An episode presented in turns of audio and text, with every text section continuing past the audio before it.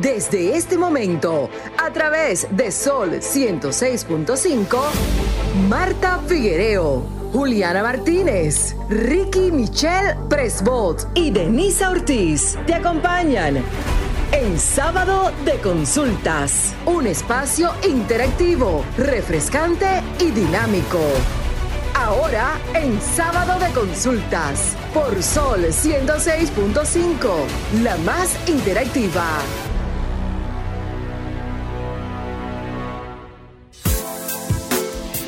Tardes República Dominicana, buenas tardes país y a todos los que nos sintonizan a través de las plataformas digitales de Sol 106.5 FM, a través de nuestro canal de YouTube RCC Media y a través del streaming de esta Sol FM. Buenos días, Marta Figuereo. Buenas, tardes. buenas, tardes. buen almuerzo, Denisa Ortiz. Buenas tardes a Juliana, que sé que está eh, con nosotros, y también a Ricky Michelle. Buenas tardes. Juliana. No siento a Juliana. ¿Y Ricky? Sí, Juliana. Bueno, de todos modos, eh, vamos a dar la bienvenida a todos nuestros oyentes, eh, agradeciéndole, como cada sábado que están con nosotros, esperando una propuesta más de lo que es sábado de consultas. Así es que si usted hoy tiene alguna interrogante con relación a que su hijo tiene las piernitas ah, torcidas, que no pisa bien, que camina empinado, bueno, tenemos aquí a la doctora Mariel Navarro, quien es una médico ortopeda cirujana traumatóloga. Así es que vaya organizando sus preguntas para que la doctora Mariel le dé respuesta precisas. Bueno, y como cada sábado, recordar nuestras redes sociales, las del programa son arroba consulta rd, tanto para Facebook, Instagram y Twitter. ¿Y las suyas, Marta Figuereo? En Instagram es Figuereo M, Figuereom, y en Twitter, eh, Figuereo Rayita Bajo Marta. Así es que cualquier inquietud que usted tenga con relación al programa que no se pueda comunicar con nosotros, nos puedes escribir en nuestras redes o a las redes del programa de eh, R, S Consulta RD. aquí en Sol 106.5. Juliana, ¿tus redes? En mi casa me pueden encontrar como Juliana Martínez. Parece que tenemos una, interferencia con nuestra eh, top, con Juliana Martínez. Juliana. ¿Me escuchan? Eh, ahora sí. Ok, me pueden encontrar en todas, bueno, en Instagram como Juliana Martínez C7. Bueno, y como cada sábado digo, mis plataformas digitales son todas. Facebook, Twitter e Instagram como arroba Denisa Ortiz. Como cada sábado, nuestras miradas en el día de hoy. Vamos a iniciar con Juliana. bueno, un honor para mí empezar este sábado con mi mirada. Mi mirada este sábado está enfocada en el medio ambiente, particularmente en el tema del reciclaje, porque pues Tal vez para otros países eh, un sistema de reciclaje constante y efectivo sea algo normal, pero para mí como dominicana que no estoy acostumbrada a tener eh, ese sistema de reciclaje, la verdad es algo que me llama la atención aquí en Italia cada vez que tengo la oportunidad de venir. Y pues estuve investigando qué países son los que más eh, han tenido resultados con el reciclaje Suiza es uno de estos. En los años 80, Suiza tuvo grandes problemas con la contaminación y tomaron medidas drásticas, tanto así que las personas que no reciclan en Suiza pueden tener multas de hasta 10 mil euros. Otros países que, que, son bastante activos con el tema de reciclaje son Austria, Alemania, que recicla un 62% de toda su basura, Bélgica, Países Bajos, entre otros. Por eso aprovecho este momento para instarle a todos nuestros oyentes que no se olviden del medio ambiente, que reciclen y que traten de pues aportar a que disminuyamos nuestra huella ecológica como país bueno, excelente, qué mirada más importante. Tú sabes que yo estaba, eh, pensaba, eh, las miradas mías siempre son como reflexivas, sí. Y es el, el ego sobre el ego. Hay personas que tienen tanto ego y déjame buscar lo que significa ego y sobre todo ego en el trabajo, en el, en el trabajo de equipo.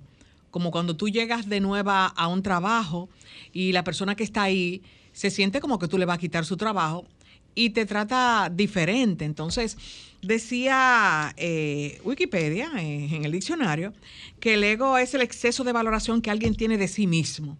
Y eso es una enfermedad. Tú, tú pensar que eres lo último, como dice el pueblo, la última Coca-Cola, porque siempre hay antes que tú y habrá después que tú. ¿Y qué te hace tan difícil ayudar, respaldar, enseñar y dejar un legado a alguien, aunque no sea de tu familia? Porque muchas veces hacemos cosas y pensamos que siempre vamos a estar, pero no sabemos si vamos a estar. Hemos visto cómo tantas personas que la creemos importante no están. Entonces, cuando tú dejas un legado, eso, eso es bueno. Entonces, las personas se creen superiores y no ven la realidad. El ego es además una máscara social, un papel que nos aleja cada vez más de lo que somos de verdad. Y cuando eso se conjuga, eh, se conjuga como la pasión, por ejemplo, cuando tú estás en un grupo, cuando tú trabajas en un grupo, eh, y el amor por lo que hace. Es difícil, imposible trabajar desde el ego, desde la envidia o avaricia. Porque el objetivo de un grupo, el norte, es el trabajo en equipo. Eso, no todas las personas tienen el placer de entender que las cosas desde ese criterio es mejor, que nadie está por quitarle el trabajo de nadie, la posición de otro, y que nunca se llega con la intención de dañar ni, ni de menospreciar las posiciones de nadie. Señores, Dios es el timón de nuestras vidas y nuestro guía principal. Por eso debemos rogarle cada día a Dios que abra caminos y que siga instruyéndonos para ser mejor cada día. Con un granito de arena usted puede ser cada día mejor y darle la mano a esa persona que usted piensa que le va a quitar su puesto. Nadie, pero nadie, le quita el puesto a nadie. Así es que vamos a ayudarnos. Eso no es suyo. Bueno, Marta, y hoy tenemos una llamada. Wow excelente reflexión. Pero hoy me emocioné porque tenemos una persona que es muy grata. Usted lo llama el más sacrificado. Sí, pero es muy sacrificado realmente. Mi primo, buenas tardes. y amiga, buenas tardes al equipo élite de la radio en los sábados. buenas tardes, Ricky Michelle Presbot. La mejor consulta en fin de semana. Exacto. Sábado de consulta. Así es, lo puedes regar, ¿sabe? Claro que sí, claro que sí. Felicitándolas porque la verdad que han hecho, han mantenido esa marca y han mantenido la conexión con los usuarios. He recibido muy buen feedback de varios consumidores de la información en los sábados y quiero de antemano felicitarlas y a toda la producción. Muchas eh, gracias. Bueno, en la semana, la noticia de la semana es que frente al aumento de la tasa en la Reserva Federal, muchos capitales que por lo regular se alojaban en commodities, en inversiones pasivas, han procurado bonos y todo tipo de emisión que está haciendo el gobierno norteamericano para de alguna manera diversificar riesgos y buscar, lejos de rendimiento acelerado, prefieren una renta garantizada.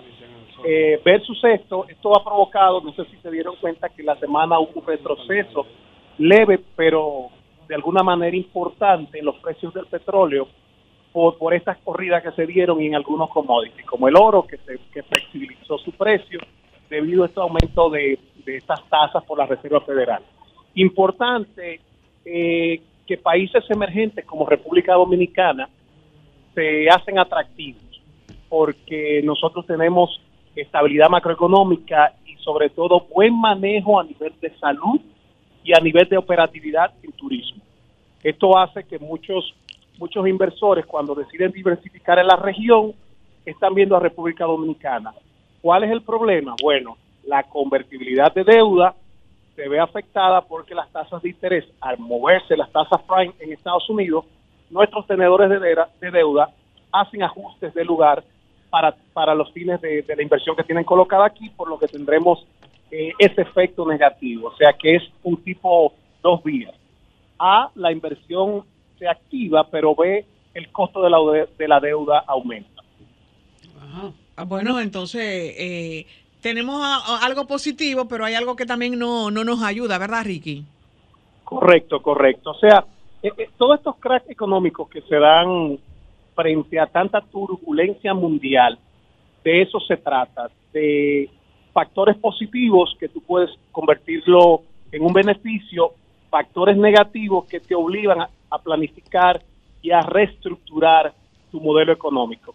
Eh, en los cracks realmente se dan dos, situaciones, colapso, pero muchos eh, modelos eh, emergen y muchas economías se relanzan porque tiene quizás un factor que encaja con la demanda que, se está dando en el, en el momento. O sea, minerales ahora mismo es muy atractivo, alimentos, todas las economías que se basan en alimentos están creciendo porque hay una necesidad mundial de alimentos y evidentemente la parte de energía, combustibles, las economías que tienen el factor combustibles como Venezuela, que ha tenido un resurgir tras el levantamiento del embargo, se ven beneficiadas. Pero, como dicen, en toda crisis hay una oportunidad. Así es, así es.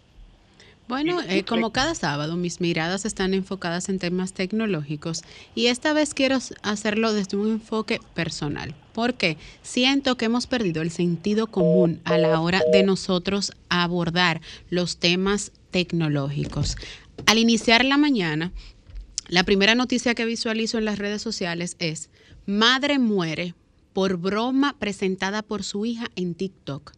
Les cuento que la señora falleció producto de un infarto fulminante debido a que la hija hizo en, el, en un, un, Reels de TikTok aludiendo que su hermano menor había fallecido a causa de tiroteos.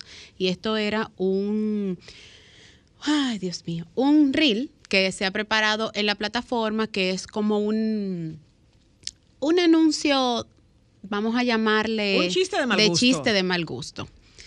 Llamo al sentido común, que es la capacidad que tiene el ser humano de discernir entre lo bueno y lo malo, pero sobre todo de ejecutar acciones que son certeras.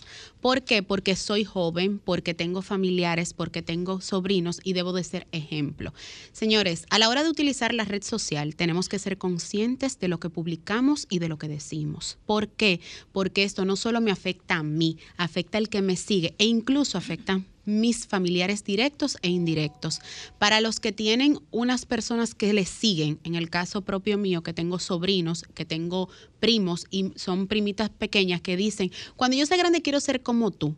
Recuerden que dejamos huellas y nuestras huellas son imborrables. Entonces, a ti que publicas algo en tu Instagram, en tu Facebook, en tu Twitter, recuerda que quien lo va a leer es la persona que sigue tus pasos y que cuando tus huellas lleguen tienen que ser tan fuertes como las del tigre, que donde pasa el que le sigue es la manada. Entonces, a ti que publicas en Twitter, a ti que publicas en cualquier red social, te recuerdo que el que te lee espera leer algo constructivo y espera leer algo que sea capaz de llenar las expectativas de lo que estamos buscando en una sociedad donde cada día vamos perdiendo los valores, pero sobre todo el amor a Dios.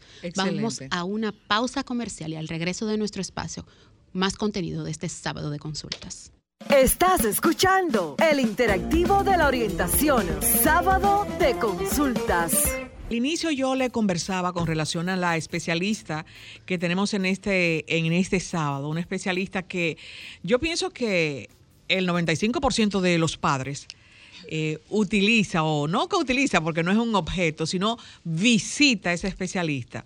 Conversamos con la doctora Mariel Navarro, quien es cirujana ortopeda y traumatóloga infantil. cirujana. así es. Con cirugía eh, infantil. Hola Mariel. El honor es mío me, pueden escuchar. Exacto. perfecto. Eh, pudiese acercar, acercarlo más para que eh, nuestros oyentes te escuchen esa voz tan hermosa ah, y, gloria a Dios. tan pausada. Dios les bendiga, Dios les guarde. El honor es mío estar aquí compartiendo con todos ustedes en este espacio tan especial donde podemos sentir definitivamente la presencia del Señor con cada uno de ustedes. Amén. Tú sabes, eh, Mariel, que hay una controversia con relación a, a diferentes, ¿cómo se llama? Eh, posiciones de los médicos, hay también ortopeda, uno que sí están de acuerdo y otro que no están de acuerdo con el uso de las botas. Entonces sería bueno que nos hablara cómo se llama esa deformación que traen los niños al nacer y si en verdad es necesario y ayuda el uso de esos zapatos ortopédicos que son sumamente incómodos y fastidiosos para los niños. Y justamente conectar ahí mismo el propósito de la entrevista, ¿por qué no?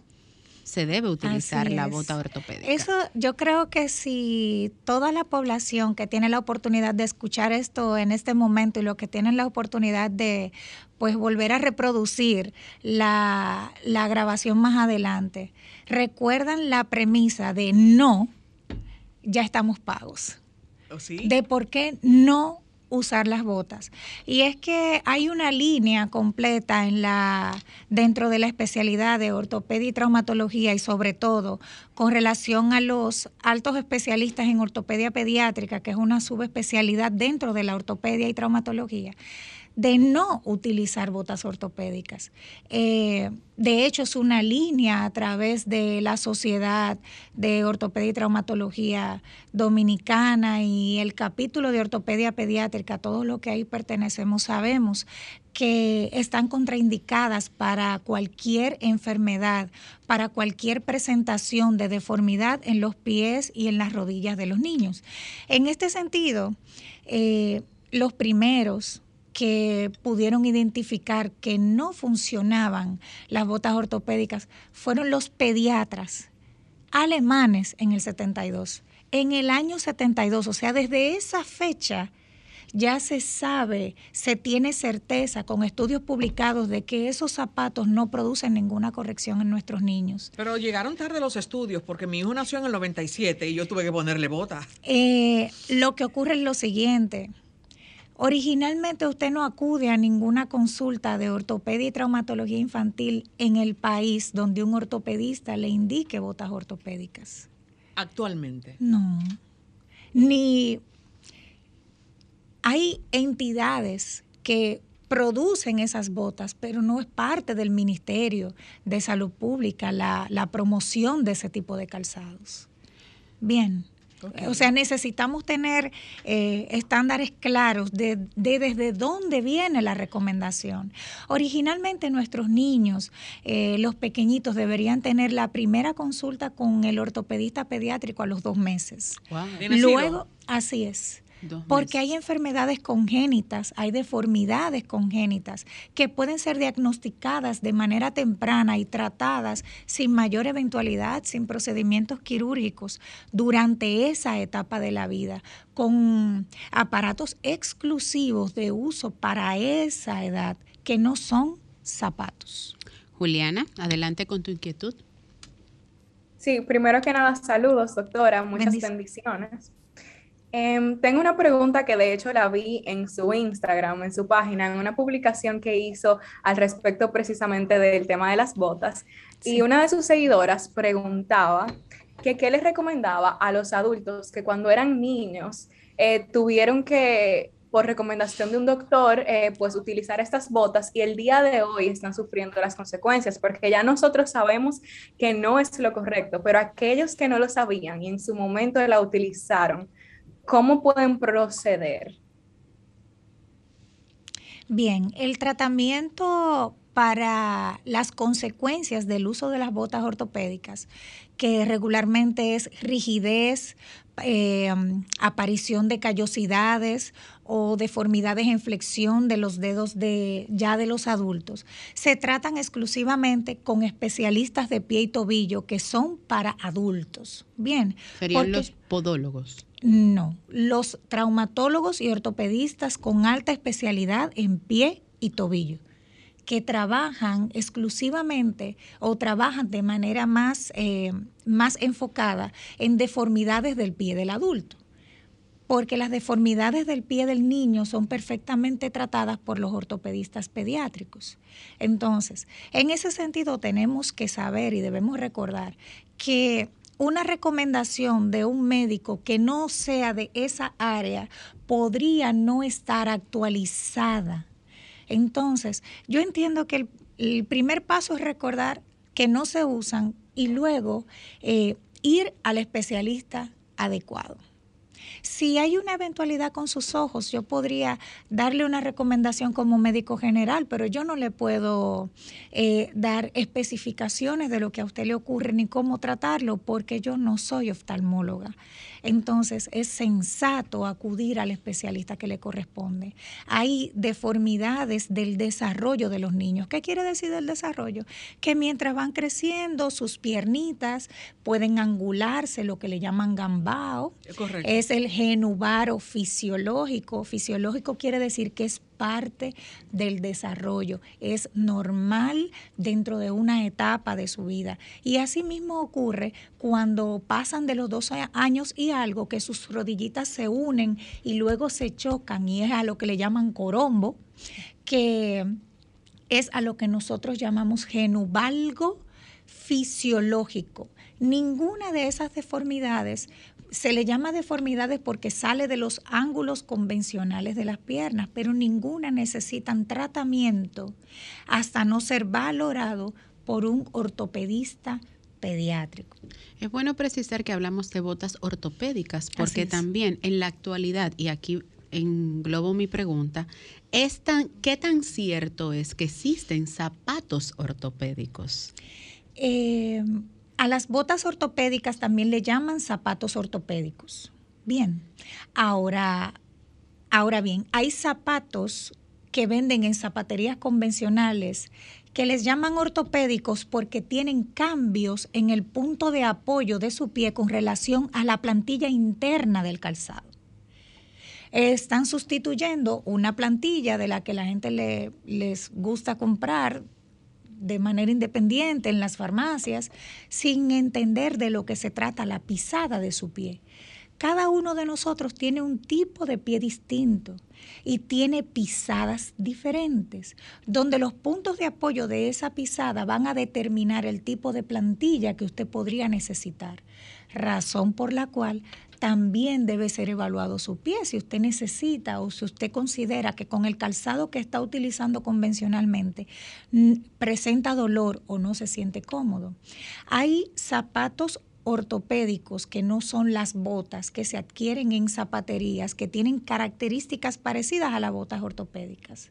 Son zapatos a medio tobillo para los niños rígidos. Los niños menores de cuatro años no pueden utilizar cualquier calzado. El calzado que usa debe tener características que permitan el desarrollo de la estructura de su pie, que es primordial durante los primeros cuatro años. Deben ser flexibles, que usted pueda manipularlos con una mano, que no produzcan sudoración excesiva, que sean anchos delante para que sus dedos puedan extenderse, que tengan una, una punta roma, no pueden estar usando puntas finas. Las niñas no pueden utilizar taquitos. Y usted encuentra sandalias con taquitos para niñas de un año y medio, de dos años. Usted dice, pero ¿cómo vamos a extender la columna de los niños de esa manera? ¿Cómo vamos a cambiar la pisada de un niño que aún no sabe caminar? Los libros de, de ortopedia, eh, durante muchos años nos han, nos, han, enseñado que un niño aprende a caminar o sabe caminar a partir de los siete años, a partir de los siete. ¿Por qué? Porque hay, hay cambios en la estructura musculoesquelética del niño muy frecuentes hasta los siete años que pueden cambiar de manera excesiva, por decirlo de, de una forma, su, su marcha que es desplazarse de un lugar a otro y esa marcha puede verse cambiada por eso. bueno, a ustedes que nos sintonizan, es tiempo de que se sumen a esta conversación con nuestra experta del día de hoy, la doctora Mariel Navarro, que es cirujana ortopeda y traumatológica. Así que, como decía nuestro querido Carlos, con nosotros su consulta es gratis. Comunícate 809 540 165 1833 610-1065 desde los Estados Unidos. Sol 106.5, la más interactiva.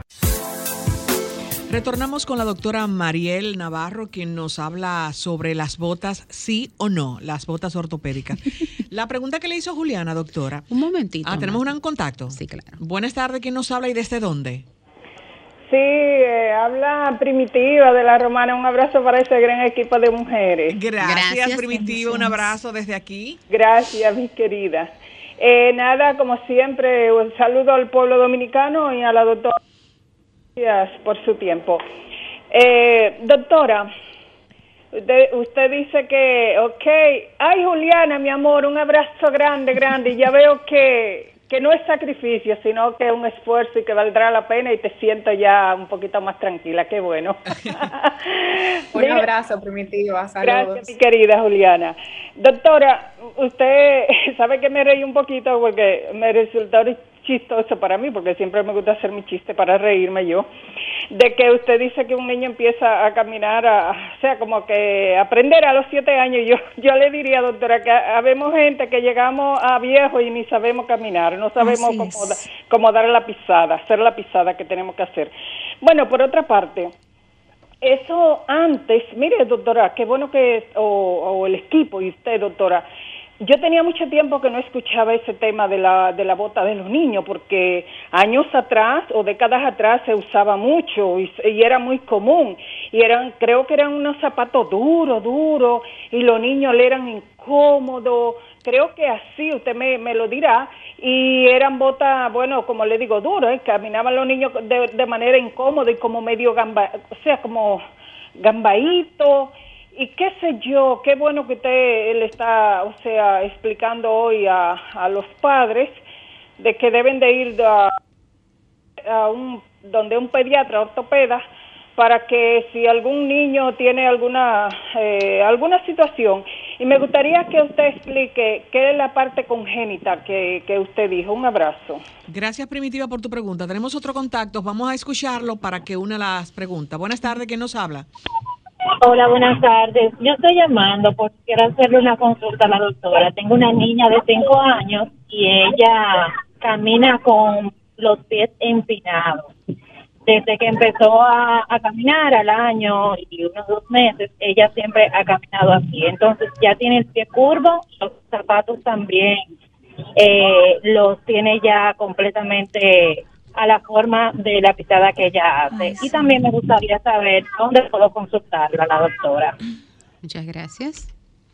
La doctora ahí tiene dos inquietudes. La genética primero de primitiva, lo que usted habló, y, luego la, la, oyente con relación a que camina empinada. Hay deformidades congénitas. ¿Qué quiere decir esto? Que son del nacimiento. Así como hay personas que pueden tener obesidad por múltiples causas, no es solo porque tengan malos hábitos, sino por condiciones endocrino, endocrinológicas, por condiciones psiquiátricas, por condiciones... Eh, eh, hormonales de muchos tipos, por la alimentación y el acceso. Asimismo son las deformidades en los niños. No todos los niños tienen los pies de una manera por una causa, sino pues la carrera, la medicina es una carrera que dura muchos años.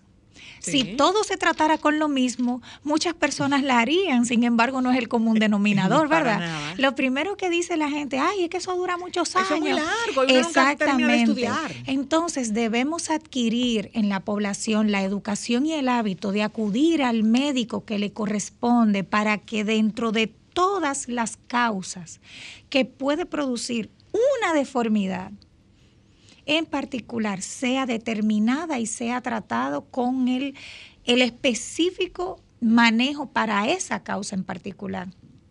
No es lo mismo que un niño nazca con los pies curvos, por decir una manera, con una angulación que cuando nosotros la medimos no es la adecuada para el peso y talla y la edad gestacional del nacimiento del niño, a que esto empiece a aparecer cuando ya el niño tiene eh, tres años caminando. Bien, o sea, las causas lógicamente serán distintas. Es imposible que con un mismo zapato mágico puedan resolver todas las condiciones de los niños. Y digo condiciones porque la principal causa son fisiológicas, es decir, que desaparecen con el tiempo sin ninguna eventualidad con relación a la segunda, de la niña que camina empinada. La, pequeñita de cinco, años. Gracias. Y ahí pregunto también, empinada y en puntillas, ¿es lo mismo? Así es. O sea, en el, en de manera coloquial, eh, empinado y en puntillas es lo mismo. En ortopedia el nombre es marcha en equino o caminar en equino porque está condicionado por el tendón de Aquiles. Y la marcha en equino puede aparecer por múltiples causas en los niños menores de dos años, pero cuando el niño pasa de los dos años y medio y aún persiste ese hábito de caminar en equino, produce unas deformidades en los huesos y aparte de eso produce un acortamiento severo de las estructuras del pie y de la pantorrilla. En este sentido, es importante saber que ya su niña necesita eh, de una revisión exhaustiva por un especialista en ortopedia pediátrica y determinar la causa ¿Por qué les digo la causa? En ocasiones son hábitos, en ocasiones es simplemente el Aquiles corto, en ocasiones son enfermedades neurológicas que no han sido diagnosticadas, como la parálisis cerebral infantil, como síndromes, que su principal aparición son cambios en los patrones de la marcha del niño. Y cuando acude el niño a la consulta de su pediatra de manera convencional, si no le dan datos específicos al pediatra que acerquen el diagnóstico, pues entonces probablemente puedan escaparse. Cuando el niño llega a la consulta del ortopedista pediátrico, que no es médico pediatra, nosotros no somos médicos pediatras, pero tenemos alta especialidad en el manejo de los síndromes musculoesqueléticos, de todo aquello que afecta el desarrollo, la marcha y el desarrollo de los músculos y los huesos de los niños. Entonces hacemos preguntas estratégicas y en la valoración de la marcha podemos diagnosticar si mientras esa niña está caminando de puntillas no mueve un brazo ¿Por qué? Porque hay una manera de caminar que va con el balance del cuerpo. balanceo. Si el balanceo no se da, hay algo que me llama la atención. Me siento en el suelo a jugar con mi niña. En realidad, yo me divierto mucho en la consulta, debo admitir, porque yo me siento en el suelo con los muchachos. Yo Claro, a eso es lo que yo me dedico y lo hago con amor porque eso puso Dios en mi corazón me siento a jugar con ellos, me doy cuenta de que hay cosas que no hacen y ahí entonces yo descarto. Veo si necesito una interconsulta con un neurólogo pediátrico. Neurólogo pediátrico. No lo mande donde uno que ve accidente cerebrovascular de adultos. No, no, no. Lo estoy enviando donde una persona que es especialista en diagnósticos de síndromes, de afectación neurológica de un sistema no desarrollado. Entonces ahí, por eso le digo, es necesario que si su niña sea consultada, es muy probable que necesite un tratamiento ortopédico, pero nunca el tratamiento serán botas ortopédicas. Así es. ¿Tenemos un contacto en las redes o Juliana? Juliana. Adelante. Sí, eh, tengo una pregunta, aprovechando que la doctora estaba tocando el tema de los niños ahora mismo. En uno de sus posts en Instagram, también usted hizo referencia a esta teoría que existía, o bueno, que existe todavía, de que los niños, los bebés, se pueden moldear como si fuera barro, una teoría errónea.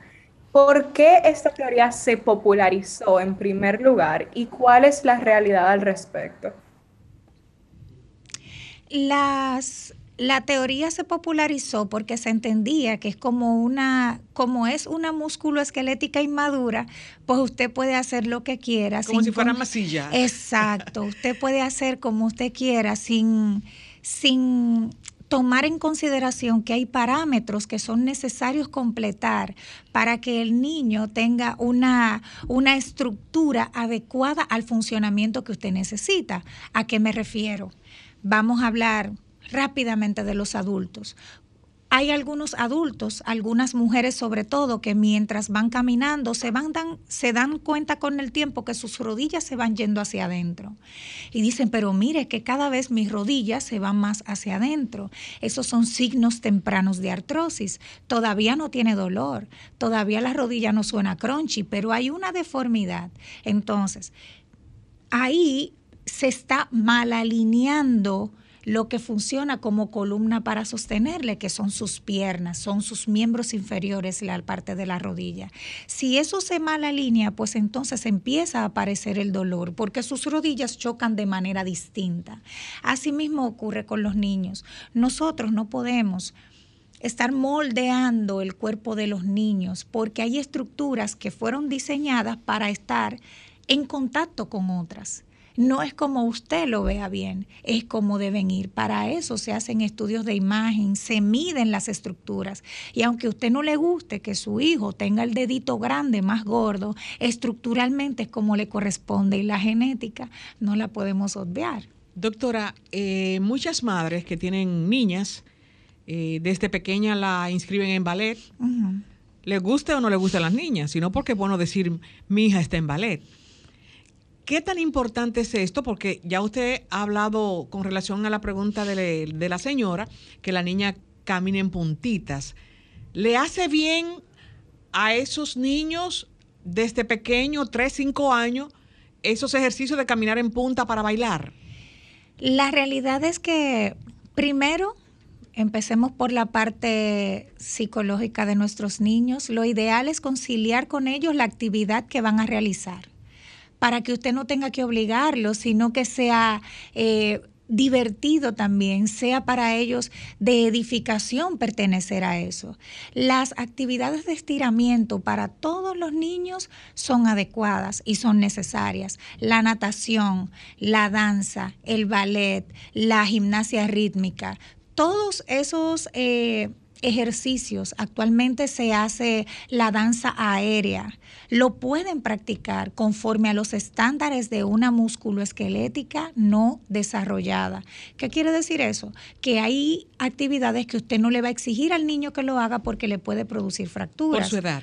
Exactamente. Pero que un una niña dos veces a la semana por una hora haga prácticas de caminar de puntillas no quiere decir que hará de esto un hábito.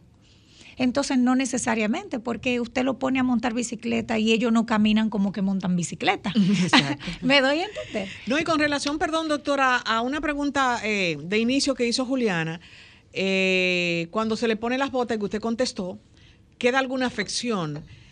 El pie plano, ya es adulto. ¿Dónde se dirige ese adulto? Porque el pie no quedó con curvatura y se cansa la cadera porque su pie es totalmente así, plano. Así es. Realmente el pie plano debe ser tratado por el especialista de pie y tobillo.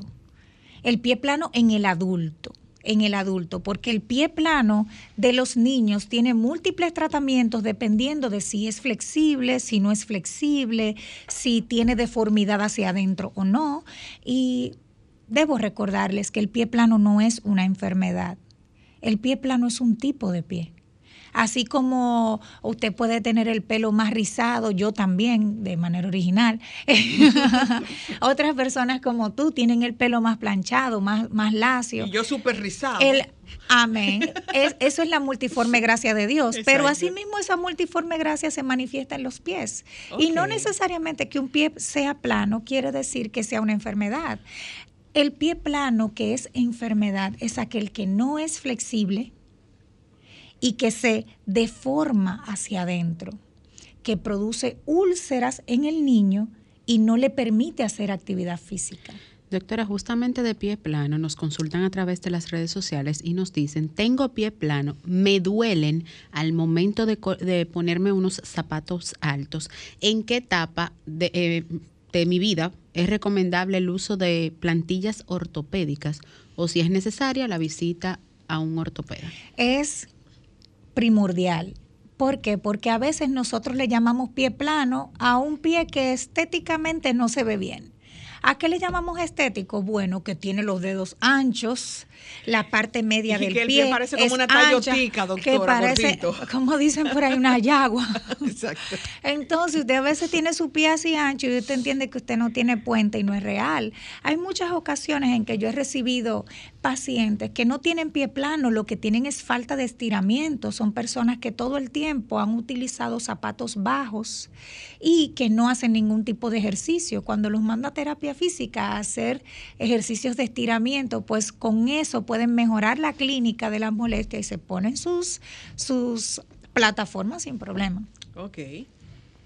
Bueno, doctora, nosotras más que agradecidas, pero no podemos despedirla sin que antes usted comparta, tanto para la señora que nos llamó con la situación de la niña de cinco años, eh, sus contactos, sus redes sociales que son muy activas y que dicho sea de paso, al parecer Juliana hizo la tarea porque la revisó muy bien. De la A a la Z. Entonces, como siempre agradecida de que pueda compartir sus experiencias con nosotros y que podamos servir de portavoces a esas personas que tienen alguna situación y que de ahora en adelante la consultarán a usted. Amén. Bueno, pues les agradezco mucho a ustedes la gentileza de la invitación y sobre todo que se hayan tomado el tiempo de escudriñar un poquito para poder ofrecer información acabada a todas las personas que les siguen y que les escuchan y les ven.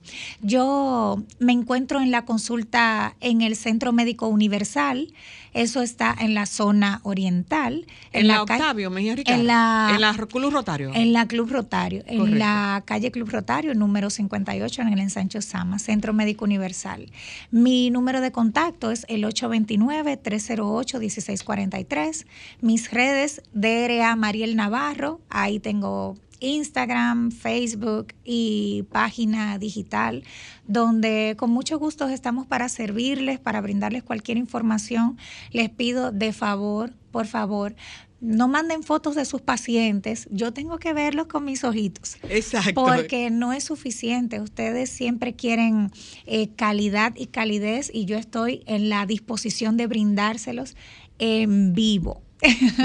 Excelente, doctora. La próxima entrevista, la próxima visita, vamos a hacer un, un careo con relación a cuáles son eh, la especialidad específicamente del ortopeda y específicamente del traumatólogo, porque, del reumatólogo, perdón, porque hay ciertos, ciertos roces. Esa para una próxima entrevista. De acuerdo, yo encantada por la invitación. Así es. A ustedes que nos sintonizan, vamos a un corte comercial, pero al regreso retornamos más con más de esta entrega de sábado de consultas. Estás escuchando el interactivo de la orientación, sábado de consultas. En sábado de consultas, cápsula de marketing.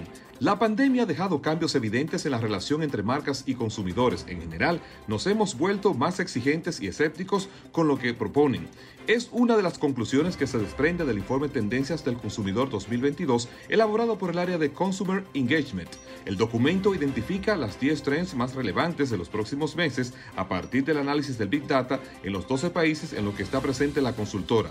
En total, se han interpretado, gracias a las capacidades del Deep Learning, más de 31 millones de tweets de casi 8 millones de perfiles y 50 compañías globales.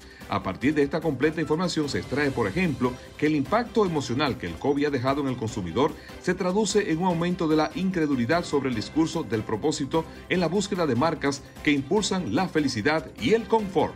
En sábado de consultas, cápsula de marketing. Estás escuchando Sábado de Consultas por Sol 106.5, la más interactiva. Ahora, consultas de marketing en sábado de consultas. Bueno, de regreso en este espacio y qué mejor recibimiento que a nuestro especialista en marketing y emprendurismo. No, ese fue Ricky. Fue Ricky, nuestro especialista en marketing. Pero ahora tenemos nuestro especialista en derechos al consumo. Bienvenido a tu casa, Jesús Pérez Marmolejo. Tú tenías que hacer la presentación en francés. Ah, eh, muchas gracias, muchas gracias. Buenas tardes a todos. Marta, Denisa, Juliana. Placer estar con ustedes en el día de hoy. Cantadísimo. Buenas tardes, buenas tardes Jesús. Y, pero sería bueno eh, el tema, ¿verdad? Que Jesús iba a hablar de, de, los seguros de los, de los viajes. Sí, como cada sábado Jesús trae temas y tips que son muy importantes para aquellos que, como nosotros, en nuestro diario vivir, se nos presentan ciertas situaciones. En el día de hoy hablamos de los tips legales ante las cancelaciones de cruceros, aviones y demás medios de transporte. Esto a propósito de las vacaciones escolares y de aquellas personas que están tan sacrificadas que tomarán su avioncito o su crucero. Y precisamente eh, es bueno también abordar de nosotros los dominicanos que somos poco persistentes cuando se nos cambia un vuelo o se nos cancela, eh, que nos ha pasado, y la línea aérea nos dice, no, busquen dónde dormir y no paga el hotel, porque nosotros nos dejó el avión no por nosotros, sino por lo de la línea aérea. Bueno, Jesús. Sí, sí, sí. No, fíjense, es muy importante que el consumidor pues se maneje de manera preventiva. Es decir, por ejemplo, si usted tiene un evento en otro país y tiene que tomar un crucero, es bueno tomar en consideración los siguientes elementos. Por ejemplo, sería eh, interesante que usted viaje con un día de antelación, por ejemplo.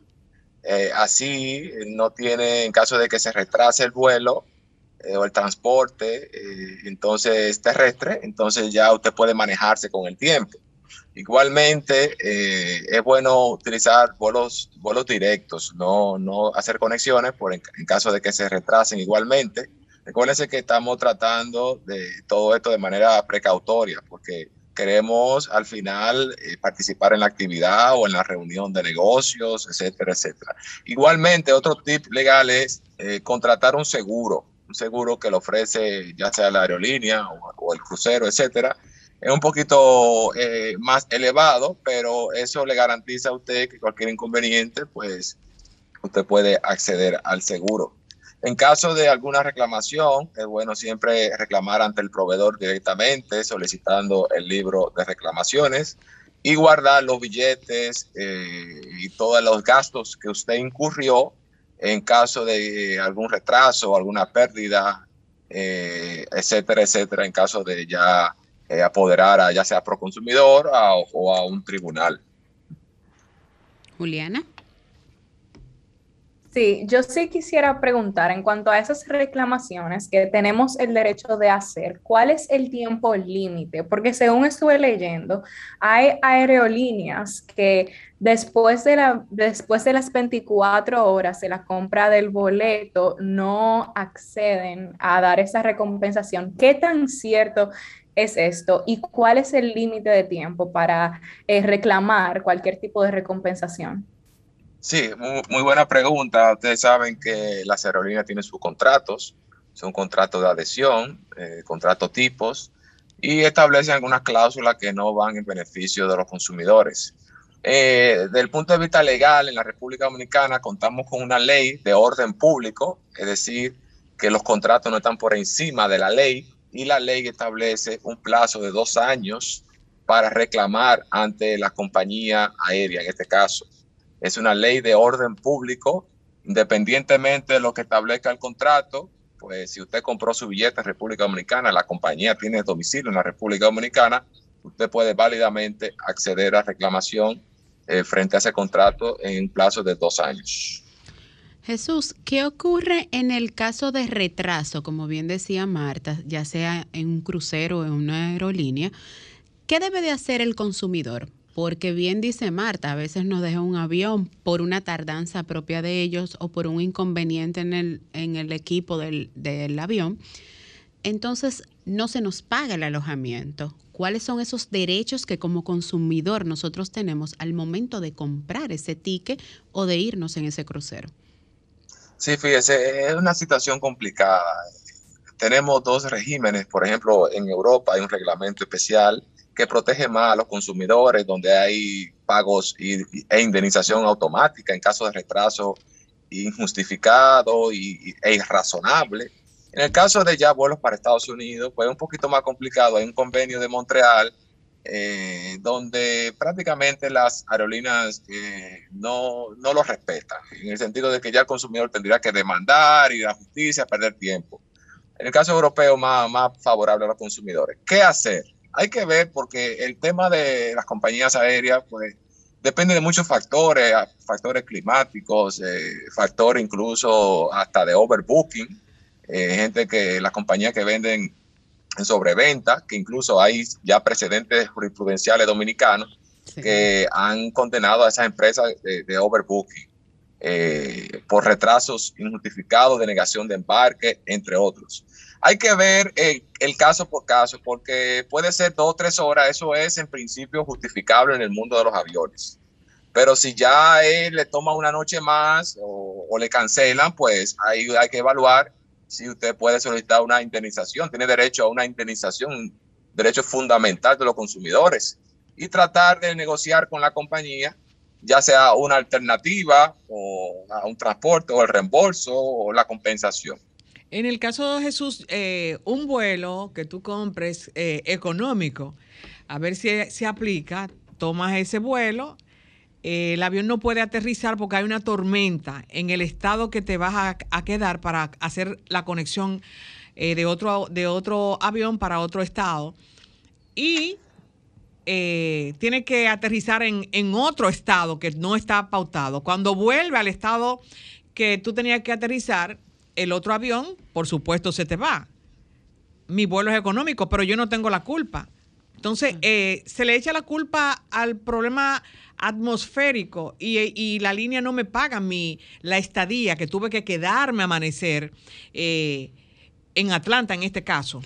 Y ahí mismo uniendo con la pregunta de Marta, ¿cuál es la diferencia entre un ticket cuando lo compramos no reembolsable y reembolsable? ¿Qué es lo que me reembolsan? Sí, fíjese, por cuestiones meteorológicas, pues ahí hay una justificación en principio. Eh, ya habría que, fuera de eso, habría que ver si ha habido una falta por parte de la compañía y había que probar eso, llevar eso en justicia, ya sea a través de informes de, de la Junta de Aviación Civil, entre otras eh, instituciones ver qué fue lo que pasó, que usted... Fíjense, ha habido casos ya donde eh, hay gente que perdió una conexión o por eso mismo y quiere demandar a la compañía, le rechaza su demanda eh, porque al final la compañía no es, no es culpable de que haya pasado esa situación, que usted haya perdido, por ejemplo, una actividad, un concierto en, en Atlanta o en Miami, donde sea. La compañía no tenía conocimiento que usted iba a un concierto. Si usted lo pone en el contrato y la compañía falta, eso es otra cosa, pero como vemos, son contratos tipos. Y que con respecto a la diferencia entre billetes reembolsables y no reembolsables, eh, yo entiendo que es una situación ya dedicada al marketing. Desde el punto de vista legal, si hay una falta, eh, usted tiene derecho al reembolso, independientemente de que le pongan lo que sea. Es decir, eh, usted tiene derecho a una compensación y a una indemnización ya, como le digo, el consumidor tiene que tener conocimiento de causa de estos, de estos tips legales para evitar una situación que afecte sus intereses económicos. Bueno, eh, quedan muchas interrogantes. Será para la próxima, Jesús. Es bueno que reitere. Teníamos mucho que no sabíamos de tus redes, que no sabíamos de ti. Así que reitera para que nuestros oyentes sepan dónde te pueden encontrar. Ah, muchísimas gracias. y nos pueden encontrar en las redes sociales, en arroba Pérez Marmolejos, Instagram, Facebook, Twitter, arroba Pérez Marmolejos y al teléfono 809-549-6956. Bueno, muchas gracias. Gracias, gracias a ti, Jesús. Hemos llegado al final de otra entrega de sábado de consultas, no sin antes recordarles a todos los que nos sintonizan que el próximo sábado tendremos más en otra entrega del interactivo de la orientación a través de esta Sol 106.5 FM. Nos vemos. Bye bye. Bye a todos. Sol 106.5, la más interactiva. Una emisora RCC Miria.